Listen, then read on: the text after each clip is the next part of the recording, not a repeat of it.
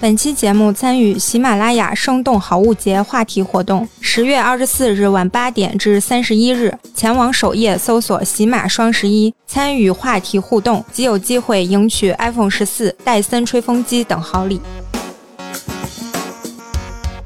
大家好，这里是差点 FM，我是大明。我是秋梅，这样听友朋友们，如果喜欢我们的节目，别忘了订阅、点赞、评论、分享，并给我们专辑打分，谢谢。如果你想加群或者投稿的话，请微信搜索“差点儿 FM” 的全拼，我们拉您入群，期待您的加入。哎，最近啊，我这一直都在全职带娃，跟孩子相处了得有十个月吧。你就是相当于你孩子独大，你就对相啊对当于对，一直全职嘛。多新鲜的！啊、 也是哈， 太心酸了嘛啊！ 然后他的成长其实每天都在亲身经历啊，也是用眼睛或者用一些仪就是器啊对，不不是， 就比如去抚摸它了，各种的抱抱了、这种的，其实每天体重也也都在加啊。 啊翻这译是成都能人话看到就是你你你感受到他的成长，嗯，对。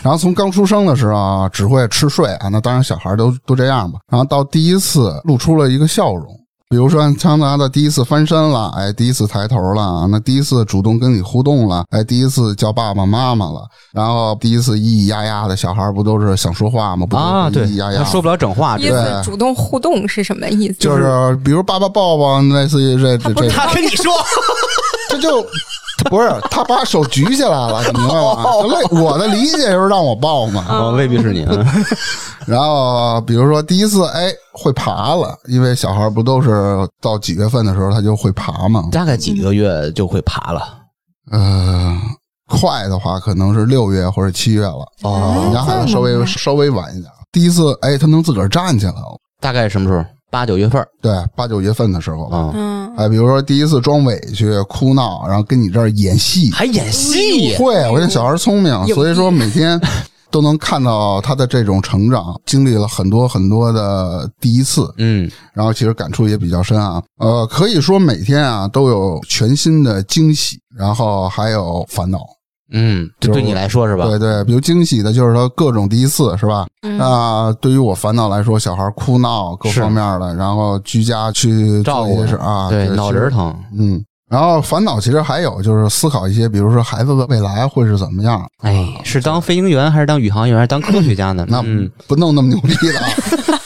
其实有句话说得好，就是经常会有人说，当然电影里，然后家长老辈儿也会说，我觉得也挺有道理。三岁定八十，啊，就是小孩儿的这个性格啦，各方面了，其实在三岁的时候一定要打好基础的哦三岁看八十吧，啊。对，反正就类似于这样的嗯话吧啊。嗯，二月二龙抬头，哎，所以今天咱们就聊聊关于亲子的话题啊，讲述一下自己这段时间的亲身经历，可以给即将拥有宝宝的家庭呢带来一些参考，只对是参考不做建议啊。对哎对对因为我这么做也未必是专业的，我只是分享分享自己。的经历嘛。对，最后呢，咱们也可以再讨论一下该如何去教育孩子，或者说你们支持孩子的未来是需要规划呢？嗯你给他规划好，还是作为观众去辅助他，让他自己选择自己的未来？嗯啊，今天咱们就聊聊这个。好，最开始啊，我会分为几个大的阶段，比嗯如说像我媳妇儿怀孕期间，对吧？然后完了呢，哎，临产的期间发生的事儿，还有宝宝出生以后嗯各种事儿。那最后一点儿呢，比如说像我这居家带娃的这一些比较心酸的经历嘛，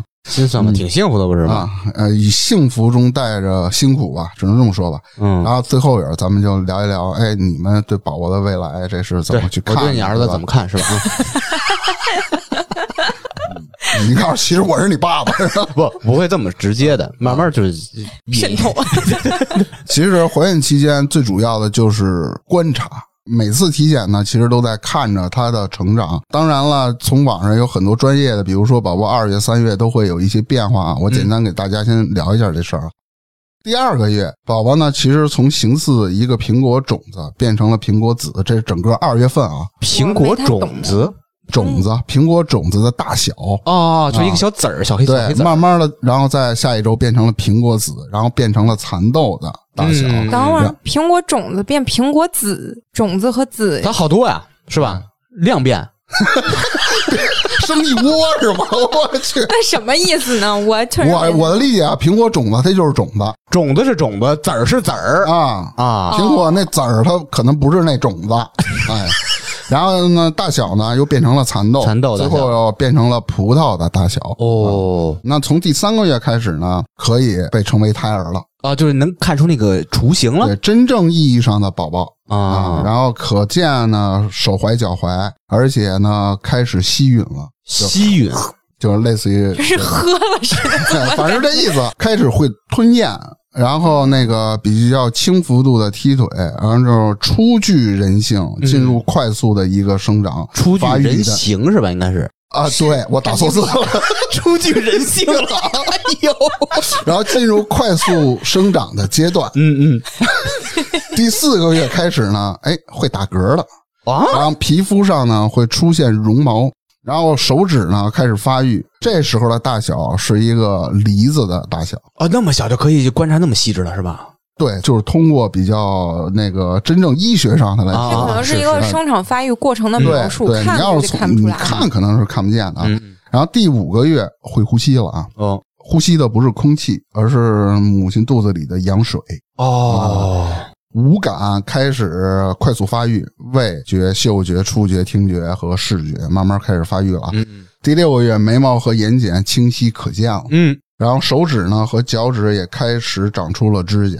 那第七个月呢，长出了短短的胎发，就哎是呦头发啊，在就肚子已经有胎发了，对，生出来的时候它就有的。听觉神经系统呢已经发育完全，对外界的声音呢刺激反应更为明显。那这时候就可以进行一些胎教，嗯，听一些比较舒缓的音乐啦，嗯或者经常跟宝宝对话什么他的。才能听进去了是吧？对对对，你不是不是听进去了，他啊能听见。哦，啊是有反应的是吧？对嗯然后第八个月呢，各种系统呢就开始快速的发育，然后呢体型也会越来越大。第九个月呢，哎，胎儿的呼吸系统和消化系统发育已经接近成熟。哦那第十个月，那就是宝宝降生了啊。嗯那嗯胎儿的情绪呢，跟母亲其实是息息相关的。怀孕到八个月后呢，这个婴儿就能与母亲产生情绪上的共鸣了。比如给他放那个一闪一闪亮晶晶的那歌吧，你就看他我媳跟妇肚儿子那里闪是吧？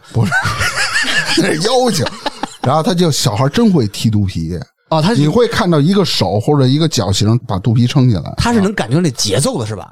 我说到这个呢，只是一个简单的科普啊，我相信大家应该都清楚。嗯啊，然后还有一个自己亲历的感受啊，照 B 超嘛，嗯，对，哎，看见小手小脚，体检呢告知宝宝这个胎心还是比较完整的，然后一切都很正常。第一次听见了心跳，是胎心那个监测你仪，是能听见他的，对，它是一个就跟测体温似的那么一玩意儿，啊放在肚子上，就相当于放大那个声音，然后还得先涂一层油，我也不知道什么，然后就在那上滚滚滚，找到宝宝的位置，嗯就真能听见咚咚咚咚的声儿啊。嗯嗯嗯，呃，还有比较激动的时候，就是被媳妇儿告知，哎，宝宝在踢我，是正步 吗？敬礼吗？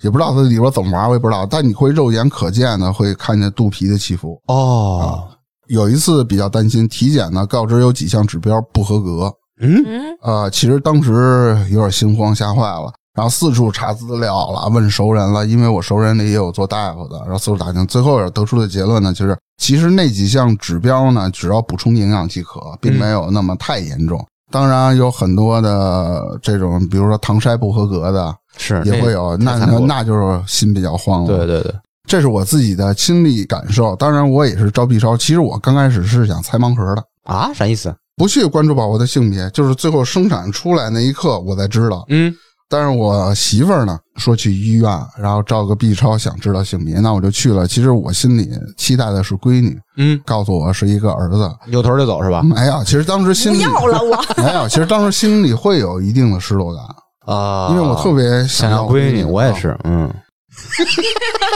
后来啊，其实也都无所谓，毕竟亲骨肉嘛，然后都是自个儿的孩子嘛。是是，哎呦。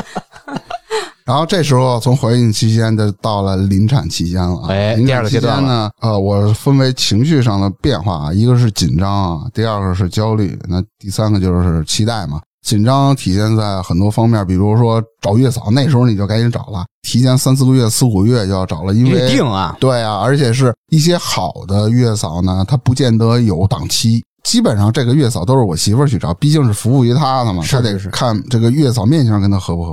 做的菜系呢，他喜不喜欢吃都会发过我来理解。做的菜系，就是对额外一句啊，就是嗯大明儿他媳妇儿对这个吃挺讲究的，嗯，不能吃牛羊肉，也不能、嗯不能吃猪肉，是吧？呃，他不吃羊肉，啊，猪肉很少吃，牛肉基本上不 吃就吃鱼我就和还鸡是不吃。啊，对反正是这意思吧 啊，。对他比较这个嘴嘴比较刁，是吧？啊，反正比较忙叨的呢，是我媳妇儿加一宝妈群，她会给一个单子，巨多无比。我记的时候，我是呃两个行李箱，两个大包拎过哦去哇、啊、而且还有很很多东西必须你得到现场买啊、嗯，哇，反正这种列表呢，大家在网上查一些资料都能有的，就类似于什么关系？啊就是生孩子的列表，对对对，就是需要给这个宝妈去准备去，就是你那话什嗯么应用之物是吧？啊，对应用之物 对，而且这还不算完，嗯，宝宝要降生了，你得提前准备宝宝的所需之物。是是，啊，我就分为大概几个大类吧，我也不说那么全啊，大概几个，比如外敷的、嗯内服的、那服饰啦，还有宝宝一些用品啊。那外敷的，比如像什么护臀膏了、润肤膏啦、宝宝的香皂啦，因为宝宝是不能和成人的衣服一一块儿洗的。对他特别敏感、是吧？对，说那会儿的皮肤敏感，而且大人身上是有抵抗力的，小嗯孩儿是没有的，必须拿专门宝宝的香皂或者宝宝的洗衣液给他手洗衣服。专用的得，内服呢，比如像 VC 啦、钙啦、奶粉啦。当然，你如果是母乳喂养的话，前期可能就是不需要买奶粉，嗯，但是也保不齐，比如说呃，宝妈上班了，你孩子没得吃了，哦你只能也得喂备奶着是吧对，当然了，母乳会有那个吸奶器，嗯，就是把母乳吸好了放在冰箱里存着嘛。但有的宝宝不一定吃，因为它冰冻过的母乳进行加热后会有一股腥味儿。当然，服饰了就是什么衣服、被子、褥子啦，这这乱七八糟的什么你都得买啊。然后呢，用品那就太多了，温奶器我们家换了三个，为什么是老坏吗？呃，一个是坏了。第二个是不好使，才买了第三个，也上了不少当啊。啊，像纸尿裤啦、隔尿垫儿啦、什么奶瓶、奶嘴儿啦，小孩儿是挑奶瓶的，而且还挑奶嘴儿。嗯，然后消毒柜啦，然后比如宝宝用的盆啦，哦这些东西清洗所用的什么消毒液等等等等啊。正好赶上喜马这个活动嘛，大家可嗯以根据这个 list 去买一买，总之就是一句话啊，大人和孩子所用的东西都要分开嗯嗯，啊。焦虑呢，就是当然希望是母子平安嘛。然后因为听到了很多这个生产时的负面的事情，是这些事情都是从哪儿的呢？都是从宝妈群里传出来的，嗯，你知道吗？那我就烦呢，你明白吗？ 负能量交流群，哎，比如说什么生产不顺利啦，小孩儿脐带绕颈产生了窒息，要不然说是那个嗯顺产不给剖的，嗯愣往外拔，嗯小孩儿的肋骨折了，拿出来小孩儿哇哇的吐哎我的呦，妈啊，就吐血啊，是你肯定听完这肯定特害怕、特紧张，而且还有宝宝出生后身体各种问题，哪儿不健全哪儿不健全的啦，嗯还有一些早产放在那个箱子里的那种的。反正那时候也比较慌，就希望可千万别这样啊。是是是，啊，期待呢，当然是期待宝宝哎生出来的样子，以后乖不乖啦，然后是好不好看了，哎你这放心三种情绪吧放，心，好不好看这交给我吧啊，我我都懒得说你。 然后这时候宝宝出生了，嗯对吧？那第一点呢，看到宝宝的样子呢，说实话嫌弃，啊，小孩生出来没有像那种跟瓷娃娃似的，皮肤都皱着，跟小老头似的。真正见到了也就那个样，没有什么兴奋感了，因为 跟小老头似的。哎哎，但是呢，两个月其实从第一个月的下旬开始，哎，宝宝的样子慢慢就长开了，就会有哦，很大的变化。然后这时候呢，你会看到，哎，宝宝越来越白了，脸也越来越精致了。比较糟心的是，两个月啊换了三个月嫂。啊这事儿我之前在节目中也讲过，哪期我真忘了。比如第一个月先找了一个月嫂，月嫂完全没有经验，嗯，零经验，他怎么当的月嫂呢？平台推荐的嘛。哎呦，然后找过来以后呢，温奶器不会用，你作为一个月嫂，温奶器不会用。他是不是平常靠体温？那不应应届生，你体谅一下，他嗯说，大大哥，我这哎不会使啊，那个那那个的。小孩一哭，他比我媳妇儿还慌，啊第，二天就给换走了。那肯定的，然后第二个月嫂呢比较年轻，但是呢，她是人家毕竟有自己孩子，人带过孩经子，验丰富，也不是说经验丰富，有一定的经验，也是平台给推过来的。当然，那也是比第一个那肯定强很多呀。嗯，啊、但是呢，也是经验略微不足，导致宝宝会出现红屁股，哦，然后会有一些吐奶的情况，我们就拍嗝拍的不到位啊。嗯嗯总的来说呢，还是可以的，但是部分交给我们的东西呢，不是最优解。那第三个是托我姐找的，是之前给我姐带孩子的，是某平台的一个金牌月嫂，人不干了，人自己出来单干，嗯然啊，后价钱呢也商量的比较合适，差距真是立竿见影啊！经验那就没得说啊，不管你们家是什么神兽，只要他一沾手，立马不哭不闹，啊，什么神兽是吧？啊，就是神兽熟练。我以为是嗯什么什么什么伸手呢， 伸手好不好？嗯，反正什么红屁股啊，人家说没关系，我让他第二天就没有，啊第二天立马就没有了。就抹那膏，人家怎么护理咱们不太清。但是后来是我们是分级学的学着了，嗯知道为什么吗？嗯他那护臀膏啊，就是你在给宝宝洗屁股的时候，啊不能拿那个纸沾湿了，就专门那种柔纸巾沾湿了嗯嗯去擦的，嗯，你擦了肯定红。之前那个月嫂就这么干，那应该怎么弄啊？用清水蘸他屁股，手轻轻拍打就好了，然后你给他那个洗干净就完了，嗯，尽量不要用手去直接的去搓啊这这这种的，哦，再拿那种宝宝用的那种专门特别柔软的纸巾轻拍，嗯不要去擦，嗯，然后再给他抹上那膏。其实每次都要抹一个膏是吧？护臀膏必须得抹，哦宝宝特别容易红屁股，因为他皮肤比较敏感。这是我这个两个月请了三个月嫂的事儿。你当时就比较省心了，有这个第三个月嫂在是吧？嗯，对，但是最后一儿呢也有点不上心了啊，啊，因为合同快到期了，当然这干这活儿他也累，最后一儿也不是太上心。月嫂一走，麻烦就来了，嗯，嗯，你得自个儿带孩子。对对啊，啊，哎呦，而且我媳妇儿是侧切，那会儿下床还不是特别方便，然后伤口也没有长好，那都是我的动不事儿了是吧？啊，对，刚开始孩子他姥姥跟我一块儿看，因为都没什么经验，加上我们家孩子闹，真的是我靠，这几个月给我弄的真受不了。然后都说孩子有二月闹，当然二月闹月嫂在的，其实第三个月也相当要命的一个月，是怎么回事呢？孩子会经常吐奶，因为你的拍嗝的手法呀和各方面呢，你没有人月嫂是有经验的，拍有嗝就是必须得拍嗝，孩子母乳喂啊还是喝奶粉都会给拍嗝。哦得让他打嗝出来，不打嗝这气儿就存在肚子里头，哦，存肚子里呢一顶上来就会吐奶，哇哇吐。哦当时就因为这事儿也跑过一次医院，其实医院也没什么事儿，嗯拍嗝拍的不到位啊。然后呢，还有是因为经常吐奶呢，我媳妇儿就慌。慌的时候呢，其实小孩是能掌握啊母乳的量的，喝多了他就不喝了。我媳妇儿奶又比较冲，她爸是因为喝奶喝多了，他就拿一东西挤着，你知道吧？嗯，那你一挤着，孩子一嘬奶，就就嘬不出来，吸进的全是空气，肚子又胀，胀完以后他又吐。后来就是经过两个礼拜吧，就来回来去折腾，终于知道了。那俩礼拜晚上基本睡不了觉。还得真得找一个有经验的人。对，其实孩子是能掌握，他又不傻，喝饱了他就不喝了嗯啊。然后其实那会儿是二月闹，然后三月也比较纠结。其实哄睡啊是最大的难题。嗯，有的那孩子听话的，或者是之前习惯培养的好，放床上人就自个儿睡。我嗯们家孩子不是，那因为怎么弄啊经历了三个人嘛，三个月嫂带嘛，然后这个习惯没有培养出来，晚上全程抱睡，什么叫抱睡那可累了，啊？就抱着睡，必须抱着睡。你抱着啊呃，前半段是我抱着，后半段是他姥姥。而且孩子有一毛病，你必须溜达着。啊，在他屋必子须有人动才能睡着。对，睡着了呢，放床上肯定就醒。嗯，他姥姥就靠在床上抱着，一宿一宿睡不了觉。哎呀妈呀，太折腾了。然后呢，就说到了这个居家带娃的时候呢，你会看到孩子的很多哎非常美好的，比如像成长的瞬间，嗯，嗯啊，第一次笑到现在，你出门回家以后看见你他就笑，是为什么呀？是你穿的好看是吗？不是就是他认出来，血嗯血亲在里头。他小孩这时候啊，刚开始呢，小孩是通过气味，然后呢，随着年龄的长大，到这时候小孩逐渐发育，他是通过视力哦去认、认人了是吧？，对，比如说我经常接触的人，他就认认为这个人是呃他最亲近的，嗯或者最有信任感的。现在我们家小孩就是因为有疫情嘛，或者各方面原因，在家拘着不出去嘛，偶尔也有在小区里转转，但是一见到生人就哭，这就是他见人见的少。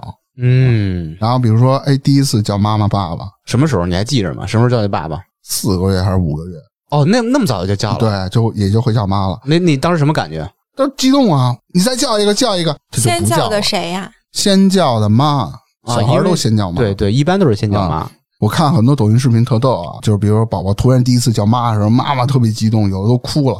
然后叭切到小孩三岁长长大，他妈烦的不行。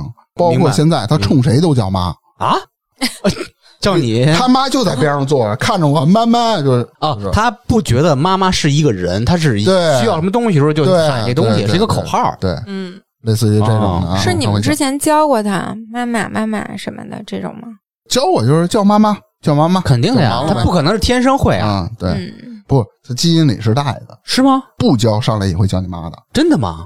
这基因里带的，你明白吗？尤其是母乳喂养的孩子，更容易就是很早的时候叫妈。咱不信基因，我更相信是集体潜意识。这这这 不是这你没教过他说话，上来就是爸爸妈妈就这么那不可能，你经过一段时间的陪伴，那还是你得跟他说，你得叫我妈妈叫爸爸呀。对，那那他不一我觉定得第一次他就听懂了，你明白吗？哦，我明白啊啊，，他还是你给在他洗刻，脑 他还是 他还是刻在基因里的东西。啊，是是是，然后比如说第一次求抱抱，就是张着手求抱抱。啊，就张着手扒你，然后一张手不就让你抱他吗？哎呦，嗯跟我们家猫一样可爱啊，啊！比如说第一次会翻身了，我刚开始以为的翻身是什么翻身？原地翻，什么叫其实原地翻呀？就是折跟头或者那种的。其实说跟头，其实他的翻身啊，只是左右的翻，嗯就是比如咱们在睡觉的时候分为侧躺和平躺嘛。比如你给他侧躺了，他就不会翻过来，他翻不过来的、对嗯啊啊，明白啊。了，他晚上睡觉他会翻身了哎，，那你们想的翻身是什么呢？就是站着，我倒没有他，我是整个翻过来，对啊，就翻跟头，就是滚在床上滚，我认为是这个。拿大顶，然后翻下来。 啊，还有是第一次抬头，宝宝必须得锻炼他抬头，比如让他趴着，就是抬脖子是看你，对颈椎好是吧？对要不然他老低着头的话，反正是不太好啊。他小孩对头，大，可能容易沉，往对对下我们家孩子啊坠头哦就头就比较大。哦，然后哎，第一次会爬了，其实挺好玩的，好玩挺激动的。平时都不不会动，整天躺着，你还得逗他。然后现在哎，自个儿翻身起来爬了。你是不是也特激动？你跟着他爬，我没有在，到现在啊，满屋子喘，什么都摸。我真现的在特怀 疑大明他们家小孩以后跟大明一样，一说话就跟大明刚才那个动作似的，都会爬了还是干嘛，就一大翻白眼儿上去。不是你满屋子爬，你就是你儿子现在扮演扫地机器人儿是吧？嗯，而且第一次会演戏，他哭闹，他会观察你的状态。你要是哄他了，他下次还接着哭闹；嗯，你要不哄他，你就晾着他，喂喂喂，哭两声看看你，然后什么事没有，看你又反应哎又哭两声看看你。那你怎么处理的？我不管他姥姥疼他呀，那不能那么疼啊，经常哄啊那。刻在基因里的，而且特逗，比如说我们家孩子有时候小孩不懂啊，老奔垃圾桶去，老奔那鞋去，然后手拿鞋，他真咬，你知道哦吗？哦我天！就说的，那我就吼他嘛，也不是那种啊，就是特别大声了你。汪汪他是吧？ 我跟他说你要 我去，我跟他说这不许拿，他就把那手看你一眼，脸儿放在另一侧，他不看那鞋，他拿手过去摸你， 啊他就试探你呢是是是是啊是，！而且老那样，说一次不管用，这经属常说于就是那种条件反射的过程，他在嗯装，然后一伸手，你但凡吼他，他又缩回来了。对。哎还有一次，我他摸那个线，拔我们家那个洗衣机那线这个嘛特，别那不行，哎呦又拔下了。我吼了他几次，有一次呢，我就抱着他，我也我也没说话，我就看他手往那伸，然后突然又缩回来了，他可能想起来了，嗯嗯嗯，啊，第一次会站立。这个站立呢，不是说是我不借助于任何东西辅助，比如说他可能扶着一个栏杆儿，或者是扶着你家沙发背儿嗯站起来了。这个也是比较好，因为宝宝都分阶段会爬、会站，然后脱离这种辅助物，嗯然后才才会走嘛。嗯，啊，其实也是一个成长吧。到现在他自个儿可以扶一个东西站起来以后，能坚持个五六秒钟不扶东西跟那儿站着哦，挺稳了，其实已经，啊。就下一步就开始走了是吧？啊，对，但是呢，你也必须时时刻刻盯着，真的，小孩绝对不能让摔倒。可能有的人觉得，哎，小男孩摔一下怕什么不的，能嫩千万不能。我跟你说，孩子的头骨晚的话，他到两年的时候才会发育完全。嗯，我知道一个事儿，也是到宝妈群里出来的。我我先给大家科普啊，这两个事儿一定要注意啊。第一个事儿就是一个小女孩儿，平时就坐在这个呃地板上，嗯家里也没人左右看护，周边也不垫垫子，脑袋呢左右晃，啪摔一下，啪摔一下。家里认为没问题，突然有一天脸的侧面拍地上了，当时孩子就吐奶，然后哗哗吐，嗯然后晕了，也不知道怎么回事，脑子在太阳穴上起一大包。家长刚开始觉得没什么事儿，也没去医院，然后觉得孩子状态不对了，去到医院，送到医院进 ICU 了，当天晚上就没了。哇塞，那那那什么毛病到底是？孩子的头骨没有发育好，磕坏了，磕坏了，哦直接就死了。还一个是家里会经常用那种床大嘛，周边架那种从网上买的那个跟铁机关栅枪嗯栏似的，就给它蹬起来，防止宝宝下去。对，那种东西轻易别装，啊，你装也行，在睡觉的时候一定要给它放了。嗯嗯嗯，啊，你看着他，装着他玩儿行。有这么一事儿，就是从视频里看的，一个小孩儿他妈在旁边睡着，睡得特别死，小孩儿醒了晚上就开始在床上滚滚滚滚滚，然后最后脑袋滚到那个地儿了，他脑袋往这一伸，巧劲儿，他里面那黄崩了，嗯，一崩了，整个那架子就下来了，嘎，斩首，哎呦，差不多，但是但不是说真正意义上斩首我，知道知道，卡脖子了，活活憋死了。哎呦，这种事儿太多了，所以大家一定要注意啊！这孩子不是说我就锻炼他自主能力或者怎么着，我还就不到啊理那时他，候呢，不到那时候呢，一定要看好啊！嗯，等等吧，这些成长的经历嘛。不过目前宝宝马上快一周岁了好，啊，但是现在还不会走呢。我期待他第一次看到他会走，正常的话应该是什么时候开始会走啊？一年以后特别神奇啊！啊我有的小孩刚过完这个周岁，第二天起来了走了。回之家了。前 不是之前啊，只能站着不会走。你你刚才不是也提到小孩都会表演？他从一个月的时候他已经会跑了，知道吗？他就一直忍着，一直忍着。哎，那这个有可能，我自己就不知道。我妈说，我小时候就是，人家跟我同岁差不多日子的小孩儿，人家会爬了，我还跟那儿躺着，翻身都不会，就会咣咣咣拿那脚后跟儿刨那个床，咣咣咣，人家满地儿爬，我就在那儿走。但是等到满一岁的时候，基本上就那种感觉，迅速的会翻身、会爬，然后站起来直接就会走了，走的一点儿不比人慢。 嗯，有的小孩啊，他是没有这种爬行的阶段的，嗯你家长也不要慌，觉得孩子发育不健全。他有的好小孩，他就是不会爬，到一周岁人直接站起来走了。哎，对，有、啊嗯有这种对，所以也不见站起来走，站起来就对跑，我跟你对 说。上班去了。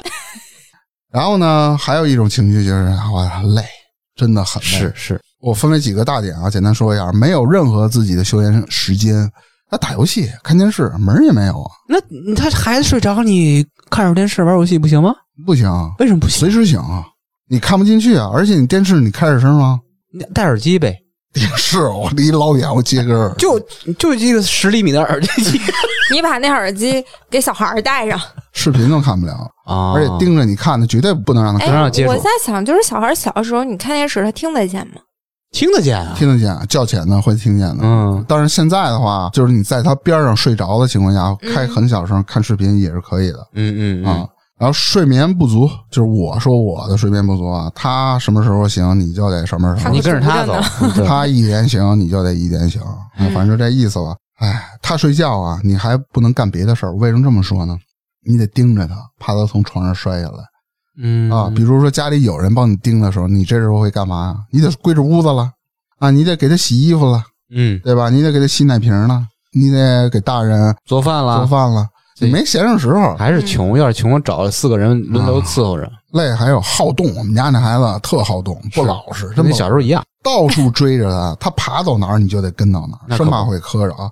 然后早上四点起陪他玩儿，哄睡了吧，你就得开始给做孩子的辅食，哎，做大人的饭，反正就没有任何闲工夫啊。比如我平时剪个节目，或者我在家里想写点东西的，剪十分钟看他妈十分钟，剪十分钟看他十分钟。嗯，你明白哎，我哦吧 我突然觉得这期节目的意义就是给一些真的也没有带过小孩儿的男性可劝以退是吧？体验一下。啊嗯，真的，这个妈妈在家带孩子大概是个什么状态？嗯哦就是其实带一个小孩儿听起来就是也挺难的。是，无论是爸妈嘛，其实都不容易。我现在啊，唯一放松的时间就是出门做核酸，或者是取菜的时 候，这个惨哟！坐在小区内的亭子里抽两根烟，我哎喝点饮料，哎呦喂，缓缓。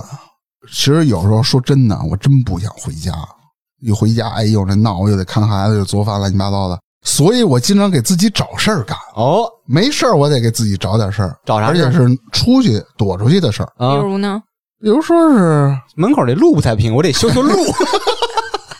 哎扔个垃圾去，哎家里没菜了，别老网上订了，我给你买点儿去。嗯，我就借这种机会啊。但是你躲出去了呢，时间一长，你又想它，就特别奇怪。你你大概多长时间？你啊，反正半天吧，半天对，半天的时间你就会想的。那你买菜时间也有点儿长了。 然后回到家以后呢，你看他前十分钟，哎，你抱着他特特开心；嗯，十分钟之后，你就又想出去， 就是这么一循不是，那环你这不就相当于出门溜达半天，回待回家待十分钟，下午又出去半天？啊。可能你像呃粗眉和芝芝呃都没孩子，但是芝嗯芝也是不要孩子的，可能体会不到啊。干嘛我相特意信找我医院？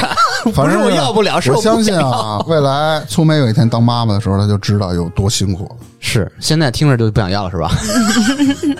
从宝宝出生啊，不从怀孕啊到出生，然后再到看娃，整个我的一个经历就是这样。嗯，哎，那咱们就来聊一聊重点，这宝宝的未来的一些探讨啊。是呃，比如说现在我跟我媳妇儿就有很多看法上的冲突了嗯哦，啊。我是支持作为一个观众，我去看着小孩成长，我去辅助他，嗯让他自己去找自己喜欢兴趣的东西。我媳妇儿呢是百分之五十跟我一样，剩下的百分之五十是有她自己的，想给孩子铺路或者给孩子规划好各方面的这种冲突啊。首先第一个就是兴趣呢就要从小培养，什么意思啊？我的意思就是你发现他对哪些东西感兴趣，你去培养他，嗯，对对吧？对。啊，我觉得身体健康啊比什么都重要。是那吧你媳妇儿怎么想的？就相当于呃等到适龄的时候，让她直接报各种什么什么钢琴反正班啊他了这意思吧？我的意思要男孩嘛，你就让他健康成长，报一个踢足球的啊，比如说打个拳的这种的。那你肯定不行，你媳妇儿肯定就是因为什么呀？这有危险，不能让孩子玩这个，肯定给劝退了。啊，打拳估计悬，足球应该没问题啊。足球老跑老摔啊，他也得也得这么 着。男孩嘛，你不能当大姑娘养着。哎，怎么说呢？哎小，我说意思， 那小姑娘呢，又又又小姑娘你爱护着点儿，毕竟小姑娘嘛，对吧？你男孩儿你不让她出去床上踢个球啥的吗？还有媳妇儿，她的什么意思呢？她意思，你小孩儿懂什么呀？她看什么她都喜欢，嗯，也未必。所以我媳妇儿意思说是，哎，你就得提前给她布置好喽。比如，哎，学乐器啦，搞体育啦，练手工啦，反正一大堆。那那个粗梅，你你以后会当爸妈？你觉得你怎么想？你认同他媳妇儿的那种？我觉得一半儿一半儿，就是你，我觉得你是要让他发现他的兴趣，但这个方式不是你到处给他报班儿，那咋发而现是呢？你就是你可以带他接触很多东西，啊，然后观察他对什么更感兴趣，他对什么更有天分。也就是说，我带着孩子上各种兴趣班去去蹭课去。不用兴趣班儿， 不是，你就假逛如逛商说场，假如说啊对他如果听到一段音乐，他特别兴奋，或者说就像大明她说的，每次都奔那儿去。他逛商场，他有就是人家卖钢琴或者干嘛那地儿吧，他又特好奇，他又特想摸摸看看，那可能他对这个就有点兴趣。啊我是觉得是通过这种观察，啊对，你去让他长时试间呢，她都去那一个地儿，那可能她就喜欢这真个。兴趣对了。那啊你说，我就觉得你要是等他到岁数了，然后卡个一顿给他报班儿，他不一定知道他真的喜欢什么。就我觉得你也报不过来呀，他兴趣那班儿太多。现在你说这个疯狂给孩子报班这事儿啊，其实并不是发现孩子的兴趣，而是解决父母的焦虑问题。因为所有人的孩子都在学钢琴，学什么这个跆拳道的，嗯嗯就他不学我就会落下，输在起跑线了。他是解决焦虑的问题。有这个 哎，因素在。芝芝说到起跑线了，老说一句话，不能输在起跑线。啊我认为啊，就没什么起跑线，行行都出状元，对吧？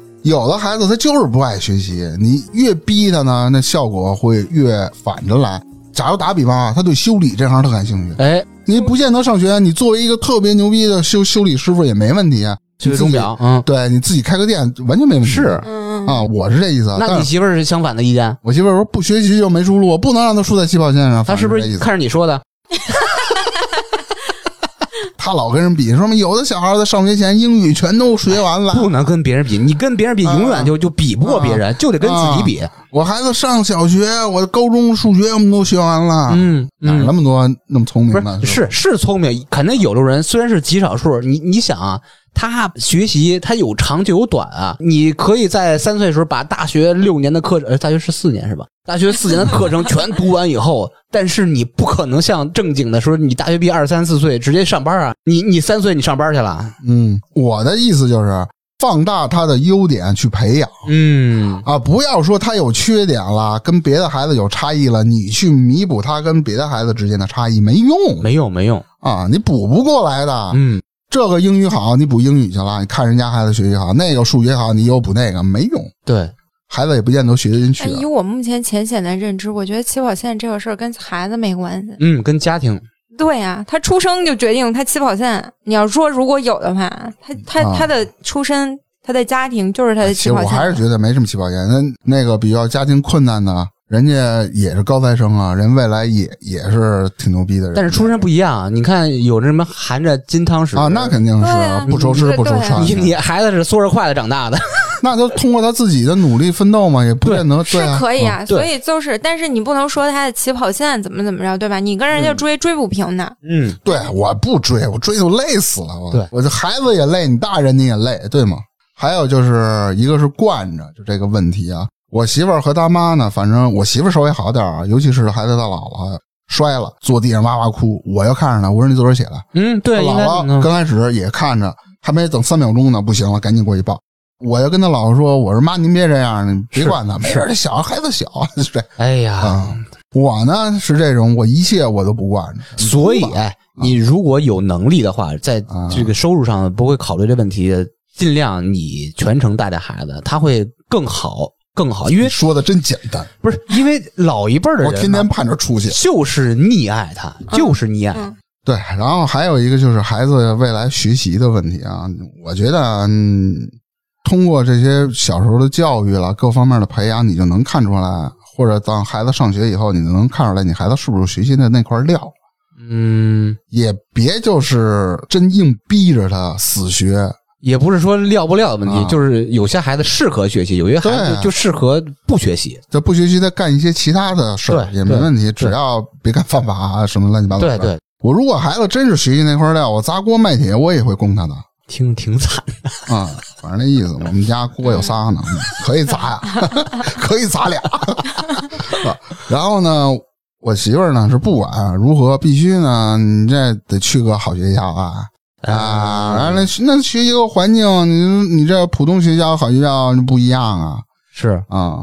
所以她的意你见是咋想的？你说就随便，只要是正规学校就行呗，那意思正规学校，在我能力所及的范围之内啊？啊，能好当然稍微好点儿也没问题。是，如果我能力不到那儿，你非得吊着我，比如说，哎，塞红包弄个二三十万的，这这种有，就为了争一个名额，我们就哎呦，就我一哥啊，他就是孩子，为了让他去一个学校吧，三十万，小学、初中、高中，初中哎呦喂，你想从小学、初中就开始几十万、几十万的给，你给得起吗？嗯，对他那学校反正是北京也挺不错的。哎，反正能力范围之内吧，就尽量别留遗憾。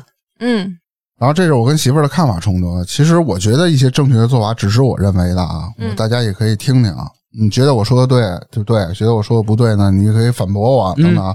你教育孩子育人，你必须先育己，不是要教他什么，而是要用自己去影响他。对，他看到你，比如说我特别爱规着、整整齐齐的孩子，从小看到大，他也会效仿你。你都做不到，你凭什么去要求你孩子一定要去做父到这母个啊是程度孩子的第一任老师嘛，他姥姥是什么校长？我觉得育儿是没有捷径的啊，呃，更没有绝对的套路。那你也得需要自己的不断的去探索，你那肯家定孩子到底是怎么样，你也得学，才能知对道怎么教他对。对对对。然后第二呢是培养孩子的好奇心和探索欲，父母呢可以引导孩子多尝试，然后允许他们犯错，别一犯错你就大骂。嗯，孩子这个年龄段呢，他是什么都想拆，他什么都想动。你允许他去在一些事情上犯错，如果他总是在一件事情上犯错的话，那你就要说说他。啊哎，我类似于突然想到，我在几岁时候，我爸从我们家那个库房里翻出一个特别老旧七十年代那种大收音机，嗯，那种那种硬壳收音机，你知道吧？嗯我父亲说把它送人，或者说卖破烂儿卖个五块十块的也行吧。我说您听说过爱因斯坦吗？跟收音机有啥关系啊？我爸说什么意思？爱因斯坦他之所以那么聪明、那么厉害，他就是小时候拆那个收音机，哦嗯拆完让再给装上。嗯我拆了，那你没给装上 没？装上，我跟你一样，刚开始我是拆我们家半导体，那不一个东西吗？我反正小 的小半导体啊，说哎你家孩子真棒，哎这是肯定有出息，都得拆东西了。我爸说看拆上能不能给装上，嗯我说啪往那一撇，结果回家挨了顿揍。然后多了四万个零件儿。嗯反正就是这么个事儿吧。然后我觉得呀，善待孩子啊，提出的每一个问题，鼓励他们自己去寻找答案。嗯当然，有一些他自己寻找不了，那你就直接去回答他就好了。嗯嗯，我觉 得你也找不着，有时候小孩那个啊问题你也不知道答案。就让他自己找吧。对你跟他说，就你你保持你父亲的威严，说像这种小问题需要你自己探索。啊如果什么事儿都来求教父亲，你怎么成长？对我，我转脸查百度，是 吧就这样呢，你才能激发孩子的好奇心。好奇心啊，不能保证孩子走得有多快，但是呢，一定能带领他们走得更远。哎，深了啊，还有培养孩子啊的逆商力，啥意思？就是不怕挑战，迎难而上，这个叫做逆商力。啊嗯比起啊催赶孩子取得好成绩啊，适当的让孩子受一些挫折，啊，挫折教培育，养孩子的逆商力很有必要。当孩子呢拥有比较强健的体格和强大的心脏，这时候呢，他就会无惧风雨，朝着自己的目标我稳的步前进，妈呀反正这意 思吧。惧风雨，说白了，你就别老惯着他是啊，然后让他比如摔倒了，让他自个儿爬起来，是，就是类似于这种。嗯而且还有一个比较重要的就是培养孩子的阅读能力。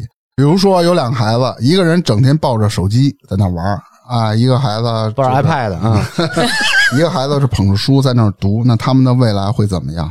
不见得完全没什么区别，因为抱着手机那手机个也能在看书对啊看电子书， 一篇篇 翻，不抱手机，肯定很多孩子就会打游戏了啊。然后那个是那一漫画《龙珠》什么的，《足球小将》反正啊，是背书喂大的孩子呢，呃，眼光就会看得更远，眼界啊眼界嗯会看得更开。不是说强迫孩子读书啊，培培养他他。我经常给孩子讲一些探险的故事，我啊，他对这个比较感兴趣的时候呢，哦嗯当孩子认字的时候，给他买字书，人家不让他看认字儿给开始孩子看《盗墓笔记》《鬼 吹灯》可以没问题啊看见，以后当作者呀，当没作问题者那叫作家吧？都行，呃都行先从作者做起，哎，听不懂，还有培养孩子的内 驱力，你这又深了，那 必须是虚理。不是这怎么培养？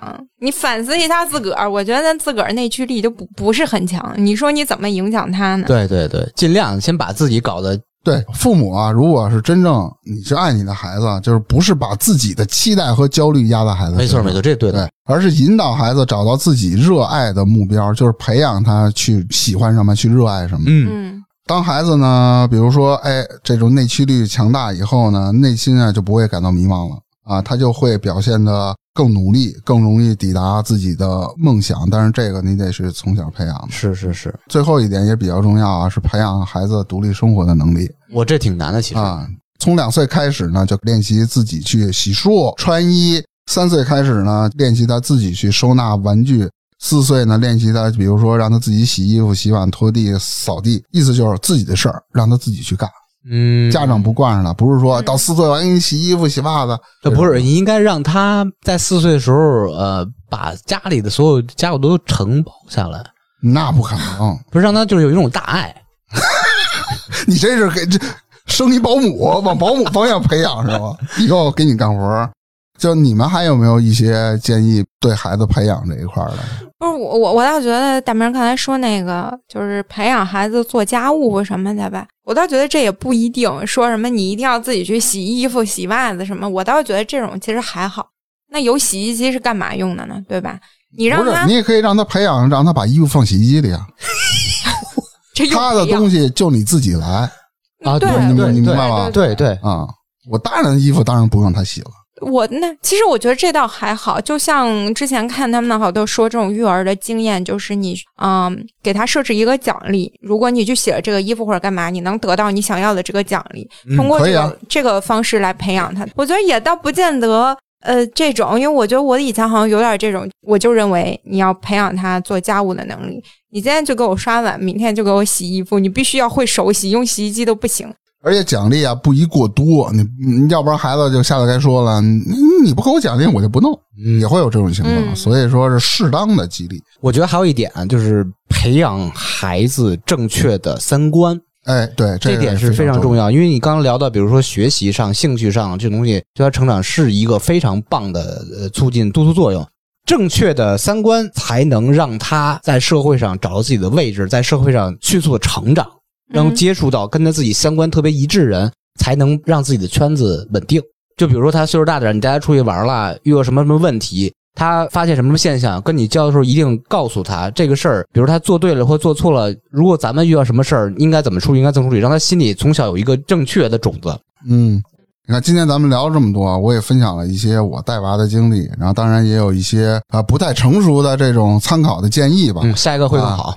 嗯啊， 我还真不打算再要了，因为太辛苦了，嗯，太累了。我培养这一个就可以了，因为财力毕竟也就这么点儿啊。经历和财力嘛，对对对。嗯如果听友朋友们呢有什么这个关于亲子育儿相关的经历和看法呢，啊，也欢迎宝爸宝妈们，然后在我们评论区给我们留言，给我们更多的参考，也给我这个新手爸爸，对新手爸爸吧，也一些建议。对啊，那咱们这期就聊到这儿，拜拜拜拜。